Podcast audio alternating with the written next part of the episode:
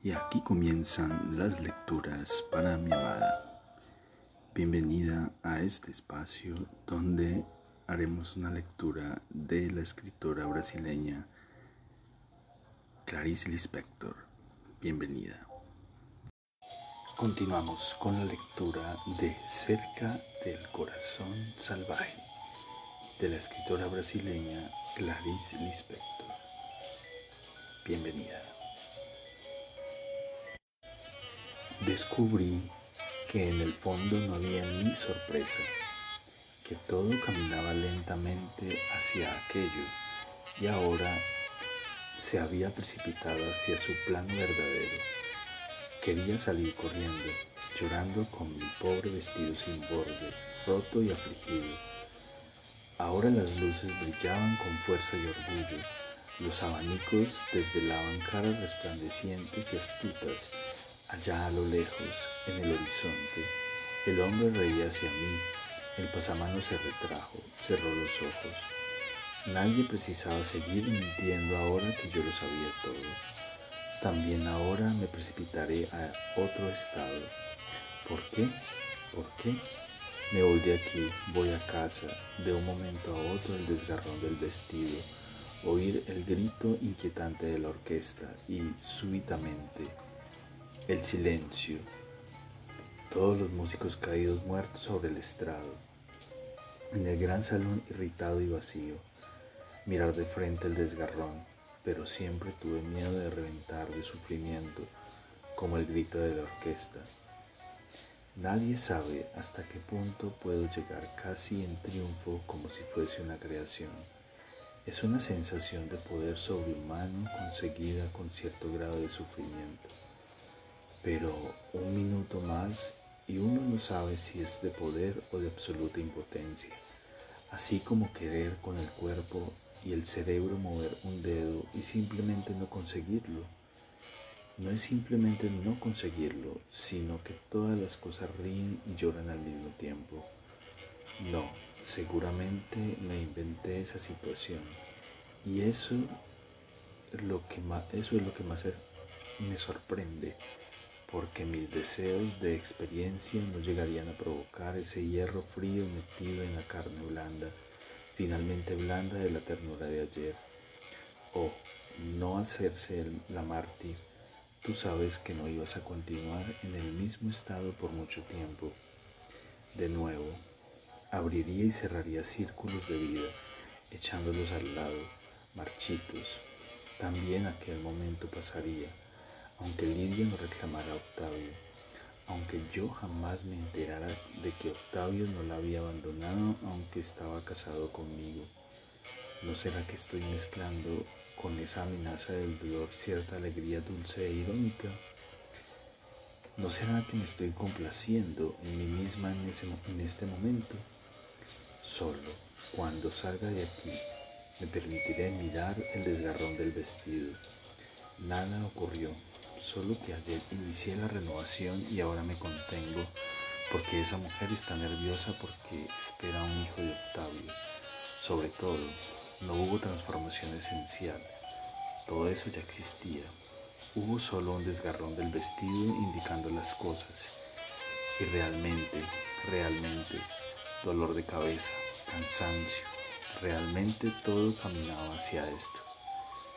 Yo también también yo puedo tener un hijo, dije en voz alta. La voz sonó bella y límpida. Sí, murmuró Lidia asombrada. También puedo, ¿por qué no? No, no, no, claro que sí. Se lo daré a Octavio, no ahora, sino cuando yo quiera. Tendré un hijo y luego te devolveré a Octavio.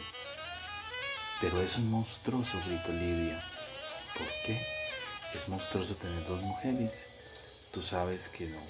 Es bueno estar encinta, supongo, pero basta eso para que alguien espere un hijo o aún es poco. Una se siente bien, dijo Lidia aplastada con los ojos abiertos. Bien, a veces se tiene miedo del parto, respondió la otra mecánicamente. No te asustes, cualquier animal tiene hijos. Tú tendrás un parto, un parto fácil, también yo. Tenemos las dos la pelvis ancha. Sí, También a mí me gustan las cosas de la vida. ¿Por qué no? ¿Crees que soy estéril? En absoluto, no tuve hijos porque no me dio la gana. Me siento sosteniendo a un niño, pensó Juana. Duerme, hijito, duerme, le digo. El hijo es tibio y yo estoy, yo estoy triste, pero es la tristeza de la felicidad, apaciguamiento y suficiencia que dejan el rostro plácido y lejano. Y cuando mi hijo me toca no me roba pensamientos como otros.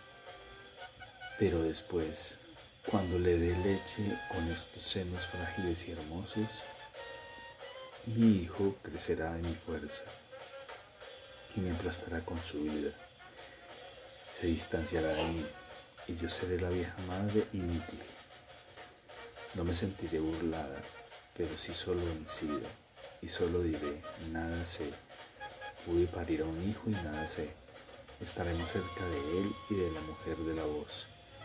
Mi hijo se moverá en mis brazos y yo me diré, Juana, Juana, esto está bien. No pronunciaré otra palabra, porque la verdad será lo que agrade a mis brazos. El hombre. Entre un instante y otro, entre el pasado y el futuro, la vaguedad blanca al intervalo, vacío como la distancia de un minuto a otro en el círculo del reloj, el fondo de los acontecimientos alzándose callado y muerto, un poco de eternidad. Solo un segundo quieto tal vez separando un trozo de vida del siguiente. Ni un segundo, no puede contarlo en tiempo, pero largo como una ligera recta infinita. Profundo, llegando de lejos, un pájaro negro, un punto creciendo en el horizonte, aproximándose desde la conciencia como una bala disparada desde el fin al principio y estallando ante los ojos perplejos en esencia de silencio, dejando tras de sí el intervalo perfecto como un único sonido vibrando en el aire. Renacer después, guardar la memoria extraña del intervalo, sin saber cómo mezclarlo con la vida. Cargar para siempre el pequeño punto vacío, deslumbrado y virgen, demasiado fugaz para dejarse desvelar Juana lo sintió mientras atravesaba el pequeño jardín de Lidia, ignorando a dónde iría, sabiendo solo que dejaba tras de sí todo lo que había vivido. Cuando cerró la cancela se apartó de Lidia, de Octavio, y de nuevo, sola en sí misma, caminaba. Un comienzo de tempestad se había calmado, el aire y el aire fresco pasaba dulcemente Subió de nuevo al cerro y su corazón aún latía sin ritmo. Buscaba la paz de aquellos caminos, a aquella hora, entre la tarde y la noche. Una cigarra invisible susurrando el mismo canto, los viejos muros húmedos, en ruina, invadidos de hiedras y plantas trepadoras sensibles al viento. Se paró y sin sus pasos oía moverse el silencio Solo su cuerpo perturbaba aquella serenidad. La imaginaba sin su presencia y adivinaba el frescor que deberían tener aquellas cosas muertas mezcladas con las otras, frágilmente vivas como en el inicio de la creación. Las altas casas cerradas, recogidas como torres, se acercaba a uno de los caserones por una larga calle sombría y quieta, el fin del mundo solo que junto a él se veía un declive, el nacimiento de otra calle, y se comprendía que no era el fin. El carecerón bajo y amplio, los cristales rotos, las persianas cerradas, cubiertas de polvo. Conocía bien aquel jardín donde se mezclaban blandos jazmines en flor. Encontraría los periódicos tirados, pedazos de madera húmeda de antiguos injertos, entre los árboles pesados y envejecidos, los gorriones y las palomas pellizcando el suelo desde siempre. Un pajarillo posaba su vuelo, paseaba hasta hundirse en una de las matas. El caserón, orgulloso y dulce en sus escombros. morir allí. A aquella casa solo le podía llegar cuando viniera el fin. Morir en aquella tierra húmeda, tan buena para recibir un cuerpo muerto. Pero no era muerte lo que ella quería, tenía miedo también. Un hilillo de agua corría sin cesar por la pared oscura. Juana se paró un instante, lo miró vacía, impasible.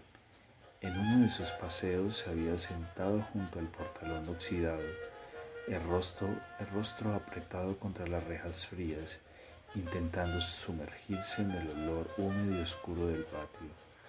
Aquella quietud cerrada, el perfume. Pero eso había sido tiempo atrás, ahora se había apartado del pasado. Continuó andando.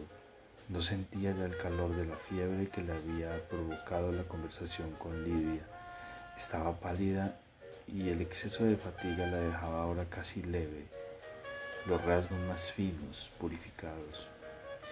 De nuevo esperaba su, un fin, el fin que jamás venía a completar sus momentos, que bajara sobre ella algo inevitable.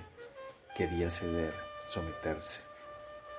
A veces sus pasos se equivocaban de dirección, le pesaban, las piernas se movían, pero ella se empujaba, se alzaba para caer más lejos. Miraba al suelo las hierbas rubias que renacían humildemente después de aplastadas. Levantó los ojos y lo vio. Aquel mismo hombre que la seguía frecuentemente, sin aproximarse nunca. Ya lo había visto muchas veces en aquellas mismas calles, en el paseo de la tarde.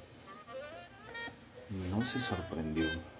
Algo tendría que ocurrir de algún modo, lo sabía. Afilado como un puñal.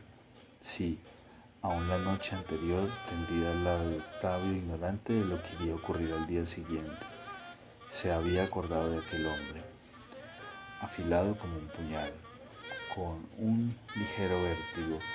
Al intentar divisarlo de lejos, lo vio multiplicado en innumerables siluetas que henchían trémulas e informes el camino.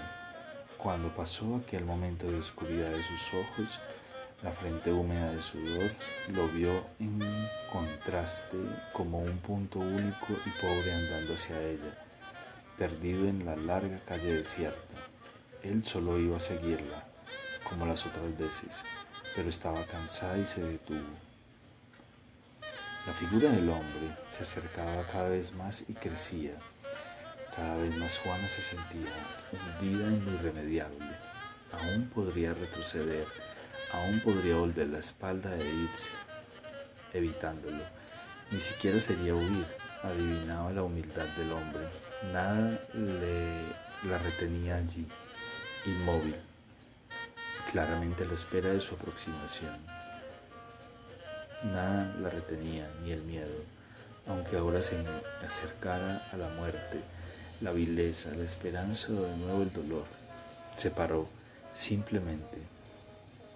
Estaban cortadas las venas que la unían a las cosas vividas, reunidas en un solo bloque lejano, exigiendo una continuación lógica, pero viejas, muertas. Solo ella misma había sobrevivido, todavía respiraba, y frente a ella un nuevo campo, aún sin color, la madrugada alzándose, atravesar sus brumas para verlo. No podría retroceder, no sabía por qué retroceder. Si vacilaba aún delante del extraño cada vez más próximo, es porque temía la vida que de nuevo se acercaba implacable. Procuraba agarrarse al intervalo, existir en él suspensa en aquel mundo frío y abstracto, sin mezclarse con la sangre. Se acercaba, se detuvo a unos pasos de ella. Permanecieron en silencio, ella con los ojos fijos, abiertos, cansados, el trémulo vacilante. Alrededor, las hojas se movían agitadas por la brisa, un pájaro gorjeaba monótono. El silencio se prolongaba a la espera de lo que pudieran decir pero ninguno de los dos descubría en el rostro el comienzo de una palabra. Se fundían ambos en la quietud. Instantes después él dejó de palpitar, Sus ojos penetraron más adentro en el cuerpo de la mujer, se apoderaron suavemente de él y de su fatiga. La miraba olvidado de sí mismo y de su timidez. Juana lo sentía penetrándola y le dejó. Cuando él habló, ella erguió imperceptiblemente el cuerpo. Le parecía larguísimo el tiempo que había pasado. Pero cuando él pronunció las primeras palabras sin intentar un inicio de conversación, supo que en realidad se había distanciado inconmensurablemente desde el principio. Vivo allí, en aquella casa, dijo él. Ella seguía esperando. ¿Quiere descansar? Juanita sintió y él miró, mudo el aura luminosa de su cabello despeinado, trazaba un torno de su cabeza pequeña. Se adelantó y ella fue tras él. El cuarto del hombre estaba aún tibio de la última luz del sol. Corrió las cortinas y la sombra se extendió por el suelo hasta la puerta cerrada. Le acercó un sillón viejo y blando donde ella se hundió las piernas encogidas. Él se sentó en el borde de la cama estrecha, cubierta con una sábana arrugada. Se quedó inmóvil con las manos juntas mirándola. Juana cerró los ojos. Oía ruidos blandos prolongándose lejanos por la casa.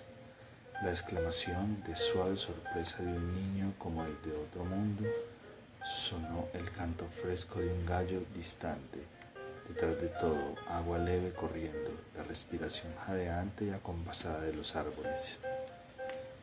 Un movimiento presentido junto a así le hizo abrir los ojos. No lo notó al principio, en la penumbra de la habitación. Lo vio un instante después, arrodillado junto a la cama, con el rostro vacilante entre las manos. Quiso llamarlo y no sabía cómo no quería tocarlo. Ella, pero la angustia se acercaba cada vez más desde el hombre hacia ella misma y Juana se movió en su asiento esperando su mirada. Y aquí terminan las lecturas para mi amada. Espero este capítulo haya sido de tu agrado. Te amo, te amo con todo mi ser, todo mi corazón.